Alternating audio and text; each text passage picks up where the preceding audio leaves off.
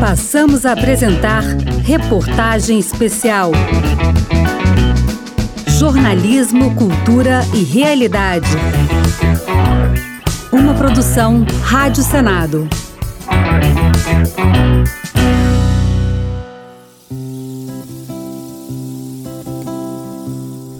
13 de setembro de 1943, um decreto do presidente Getúlio Vargas cria cinco novos territórios federais, um deles o do Amapá.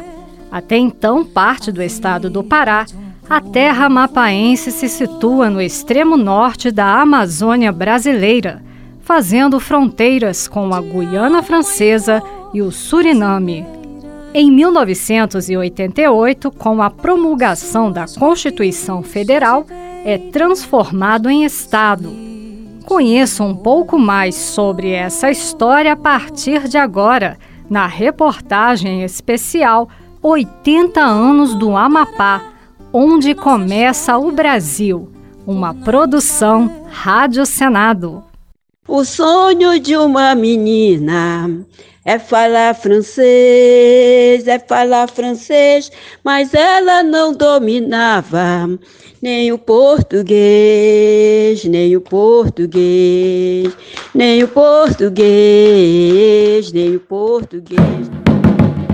Essa é Esmeraldina dos Santos, escritora, compositora, dançadeira e cantadeira de Mar Abaixo, manifestação cultural símbolo do Amapá. Moradora da comunidade quilombola do Curiaú, em Macapá, Dona Esmeraldina testemunhou do seu lugar as muitas transformações da capital nas últimas décadas. A comunidade quilombola do Curiaú ela era pequena, de 40 para cá, mudou muito. Nós tínhamos campos e caminhos. Para chegar aqui na comunidade, tínhamos que atravessar por ponte, sabe aquelas pontes de para atravessar os lagos, para sair da cidade, para chegar aqui na comunidade do Curiaú era muito difícil. Hoje passa aqui dentro da comunidade do Curiaú a P70, a rodovia. Então é carro de manhã, é carro de tarde, é carro à noite, é moto, é bicicleta, pessoas de outras comunidades. Situada no delta do rio Amazonas, cortada pela linha do Equador, a capital Macapá concentra a maior parte da população do estado. População que, assim como o restante do Brasil, é fruto da miscigenação indígena, africana e europeia. Os primeiros europeus a chegar, aliás, não foram os portugueses. Em 1499, o navegador espanhol Vicente Pinzon passou por ali e se maravilhou com a imensidão do Amazonas. Professor de História e senador da República pelo Amapá, Randolph Rodrigues lembra, porém, que a ocupação daquele território começou muitos séculos antes. Dois mil anos antes da chegada dos europeus aqui. A região da margem esquerda do Amazonas era a região mais habitada de todas as Américas, por um povo chamado Arawak. Aliás, é do Arawak que tem a palavra Guiana. Porque todos perguntam, né? Por que Guiana holandesa, Guiana inglesa, Guiana francesa? E no passado, o Amapá também era Guiana portuguesa. Porque Guiana era uma generalização da região, que no Arawak significa terra de muitas águas. Randolph costuma dizer que o Amapá se tornou um estado brasileiro pela vontade própria de seu povo. Em algum tempo, nós até fomos rejeitados da condição de ser brasileiros. Primeiro, os espanhóis chegaram lá no Amapá antes dos portugueses chegarem na Bahia Cabralha. Depois, no século seguinte, tiveram várias disputas com franceses, ingleses e os portugueses só reivindicaram no final do século XVIII. Tanto é que Pombal mandou seu irmão, Francisco Xavier de Mendonça Furtado, erguer lá a maior fortaleza de toda a história do Império Colonial português no mundo, que é a Fortaleza São José de Macapá.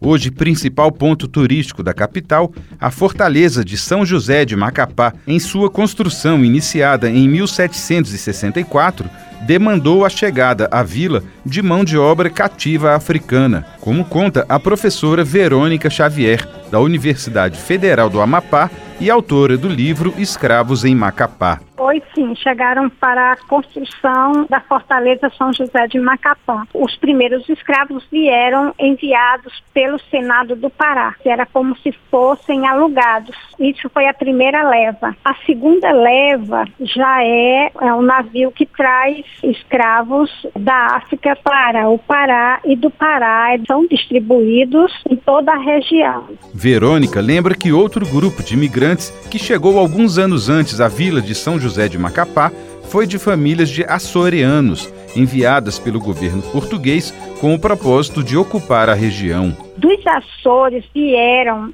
soldados açorianos e colonos também para povoar a cidade, ampliar o processo de colonização do local que não tinha praticamente ninguém. Com a vinda dos açorianos vieram escravos e agregados. A forte herança africana, segundo Maura Leal, também professora da Universidade Federal do Amapá, foi fortalecida pela própria posição geográfica do Estado. Em 1850, a França já tinha abolido a escravidão. Então, muitos homens e mulheres escravizados viam essa fronteira como possibilidade de liberdade. Então, alguns ficavam por aqui mesmo. O sociólogo, escritor e músico Fernando Canto relata outra chegada de pioneiros na mesma época que resultou na fundação da vila de Mazagão. Ainda no período da construção da Fortaleza de Macapá, chegou uma leva de 340 famílias vindas num lugar chamado Al Jadida, que hoje é Mazagão africana, lá em Marrocos, e que moravam lá muitos portugueses. Eles perderam uma, uma guerra, então tiveram que sair de lá. Foram encaminhados para Lisboa, de Lisboa vieram essas 340 famílias e fundaram Mazagão especialmente para recebê-los. Até o final do século XIX, a fronteira norte do hoje estado do Amapá era região de contestado franco-brasileiro, marcada por conflitos, invasões e tentativas de acordo.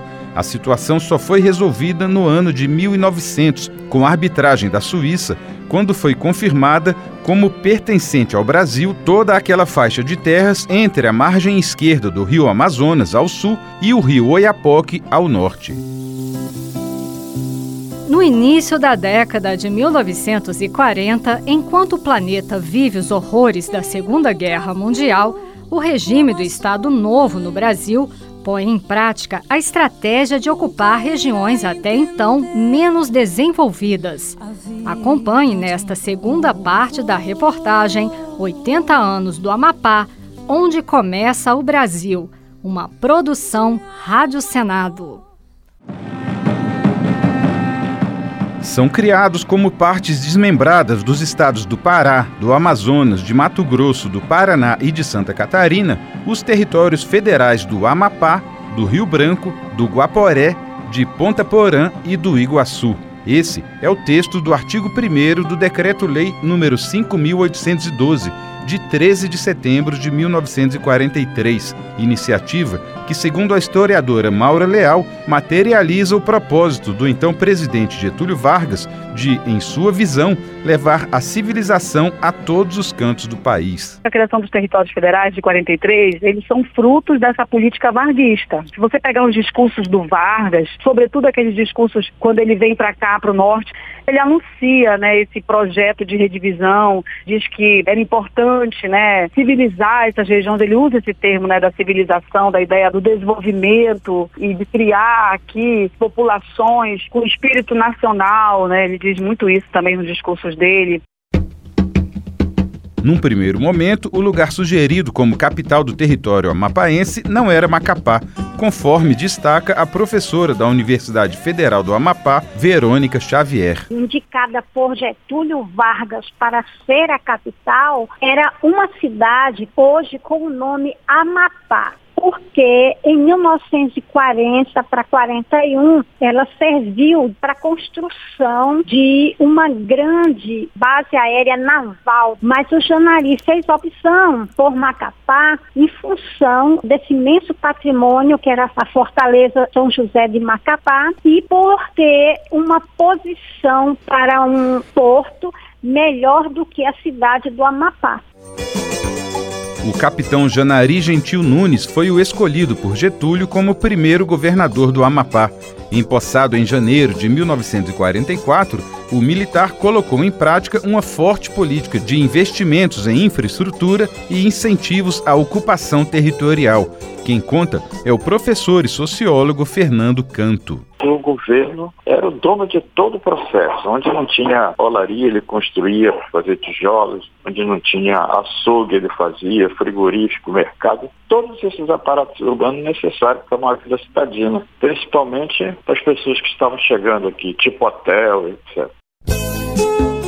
Fernando Canto destaca que Janari fundamentou todo esse trabalho em torno de um ideal, a construção de uma nova civilização em plena Amazônia brasileira. Ele soube aproveitar, porque como uma região inóspita, tudo dá para se fazer, e ele conseguiu ir transformando isso aos poucos através de uma ideologia criada por eles ou pelos seus intelectuais orgânicos, chamada mística do Amapá. Consistia em propalar uma ideia de, de construir uma civilização nos trópicos, que ele dizia que o Amapá era uma ideia em marcha para um porvir, um sonho, e é só assim poder ser realizado.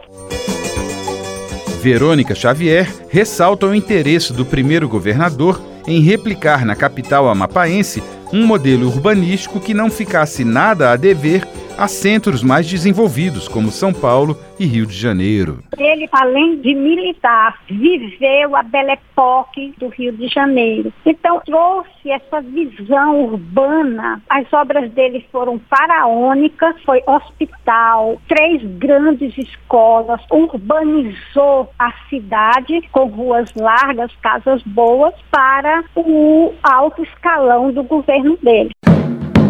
A professora Maura Leal, da Universidade Federal do Amapá, pontua, no entanto, um aspecto controverso dessa urbanização, que foi a política de higienização social com a retirada da população afro-amapaense da região central da cidade. O projeto do Janari foi muito violento nesse sentido, porque ele remanejou essas famílias do centro de Macapá para criar né, o centro administrativo, ele queria branquear né, a cidade, né? E aí ele afasta essas pessoas e aí cria-se, bem do lado do centro, o bairro do Laguinha, que é um bairro de comunidades negras aqui, né? Por conta da tradição, da história. E eles vão ser afastados.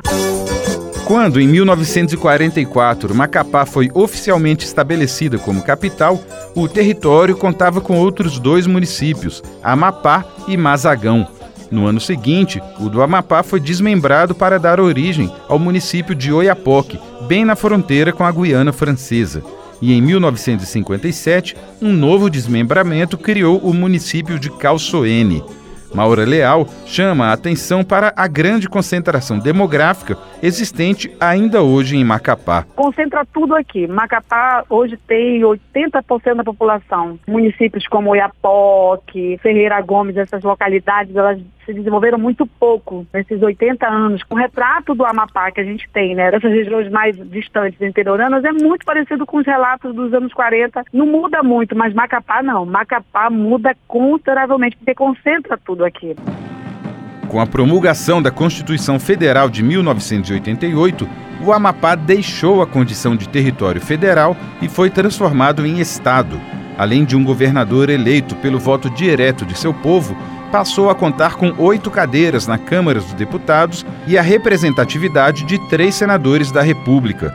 Mandatos hoje exercidos por Davi Alcolumbre, Lucas Barreto e Randolfo Rodrigues. Estado rico em tradições e manifestações culturais, o Amapá tem no Mar Abaixo sua mais representativa expressão artística. É o que você confere nesta terceira e última parte da reportagem 80 anos do Amapá, onde começa o Brasil, uma produção Rádio Senado. Aonde tu vai, rapaz? Em 2018, o Mar Abaixo foi declarado Patrimônio Cultural e Material do Brasil pelo IFAM, o Instituto do Patrimônio Histórico e Artístico Nacional. Trata-se de uma herança direta das comunidades de origem africana que chegaram ao Amapá no período colonial. O significado do termo remete ao flagelo da escravidão, como explica Esmeraldina dos Santos, uma das mais importantes divulgadoras da cultura amapaense na atualidade. A nossa história veio com nossos pretos que viajaram em navio negreiro, por isso se chama mar abaixo, porque quando morriam, uma das pessoas que vinham no navio era jogado de mar abaixo. A nossa tradição veio com a tristeza, com a situação que eles viviam dentro daquele navio. Nossa Senhora falou. As cantigas entoadas nas rodas recebem o curioso nome de Ladrão de Mar Abaixo, e quem esclarece o motivo é outra artista de destaque no gênero, Daniela Ramos, cantadeira, compositora e presidente da Associação Cultural Mar Abaixo do Laguinho. É uma espécie de poesia oral musicada que retrata o cotidiano, o dia a dia das comunidades. Né? Os compositores antigamente roubavam os fatos que aconteciam no seu cotidiano, ali na sua comunidade, para fazer as suas composições. Daí o termo ladrão de Mar Abaixo. No Amapá nós temos quatro manifestações culturais, que é o Mar Abaixo, o Batuque e o Zimbo Saié. Mas o Mar Abaixo é a maior e a que mais se destaca exatamente porque o Marabaixo é um símbolo de resistência das comunidades afro-amapaenses.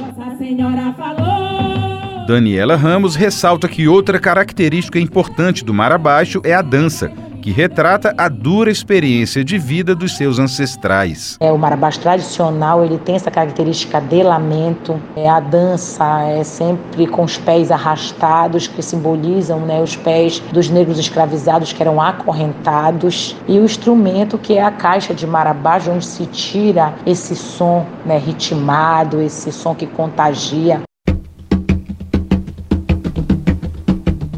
O Ciclo do Mar Abaixo, festividade anual realizada por famílias tradicionais dos bairros da Favela e do Laguinho, reforça a devoção dessas comunidades à Santíssima Trindade e ao Divino Espírito Santo. Com duração de dois meses, o ciclo tem início no sábado de Aleluia e se encerra no primeiro domingo após o Corpus Christi. A programação inclui rodas de mar abaixo, missas e cortes de mastros. Outro evento que se destaca no calendário cultural amapaense é a Festa de São Tiago, no município de Mazagão, como afirma o sociólogo Fernando Canto. Tem há mais de 200 anos a festa de São Tiago, que é uma cavalhada que representa também uma suposta vitória dos cristãos sobre os muçulmanos. Compositor e fundador do grupo musical Pilão, Fernando Canto também já publicou vários livros, entre trabalhos científicos e de ficção. Ele destaca que a Amazônia é fonte permanente de inspiração para os artistas locais. Essa irrealidade amazônica, ela está muito presente o tempo todo. Essa parte fantástica, essa parte assim, às vezes até uma maravilhosa pelos contos, pela coisa mítica que é a Amazônia, ela nos fornece assim, eu acho que alguns aspectos culturais, ideológicos e até religiosos mesmo. Isso nos faz viver embalado por essa enluação, digamos assim. A professora da Universidade Federal do Amapá, Maura Leal, sintetiza alguns elementos que, em sua visão, caracterizam a identidade cultural do povo do Amapá. Dos elementos que eu trago como essa identidade amapaense, eu acho que uma das identidades é essa questão fronteiriça. Eu entendo a fronteira como fundamental. Esse conflito né, da região do contestado franco-amapaense que a gente conhece, isso é, por exemplo, um retrato de uma das nossas identidades mais fortes aqui do Amapá. Uma outra questão, eu acho, é o Rio Amazonas. Você conhece um estado tenha sido uma capital toda fundada pelo Rio Amazonas, né, como é o nosso, esse imenso Rio Amazonas, né, que bem nela tem uma, uma fortaleza, né, uma fortaleza bem oponente, enorme, grande. Essas identidades, elas foram muito fortalecidas nesse processo da criação do Estado.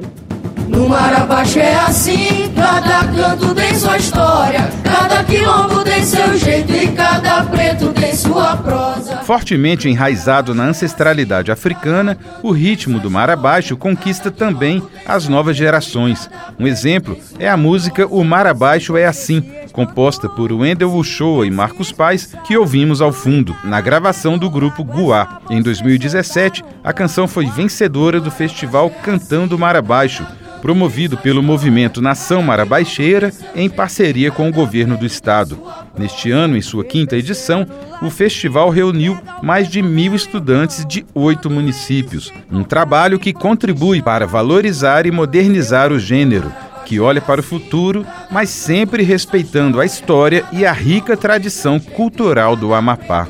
No mar abaixo é assim, cada canto tem sua história, cada quilombo tem seu jeito e cada preto tem sua prosa. Você acompanhou a reportagem especial 80 anos do Amapá, onde começa o Brasil. Produção, reportagem e apresentação Celso Cavalcante. Edição Fernanda Nardelli. Locução Regina Pinheiro. Trabalhos técnicos Eliseu Caires. Na trilha sonora, Patrícia Bastos, Grupo Pilão, Mar Abaixo do Laguinho e do Curiaú, Grupo Guá. Confira os detalhes e acesse a íntegra desta reportagem no site senado.leg.br barra rádio. Disponível também nas plataformas de podcast. Uma produção Rádio Senado. Você acompanhou Reportagem Especial. Uma produção Rádio Senado.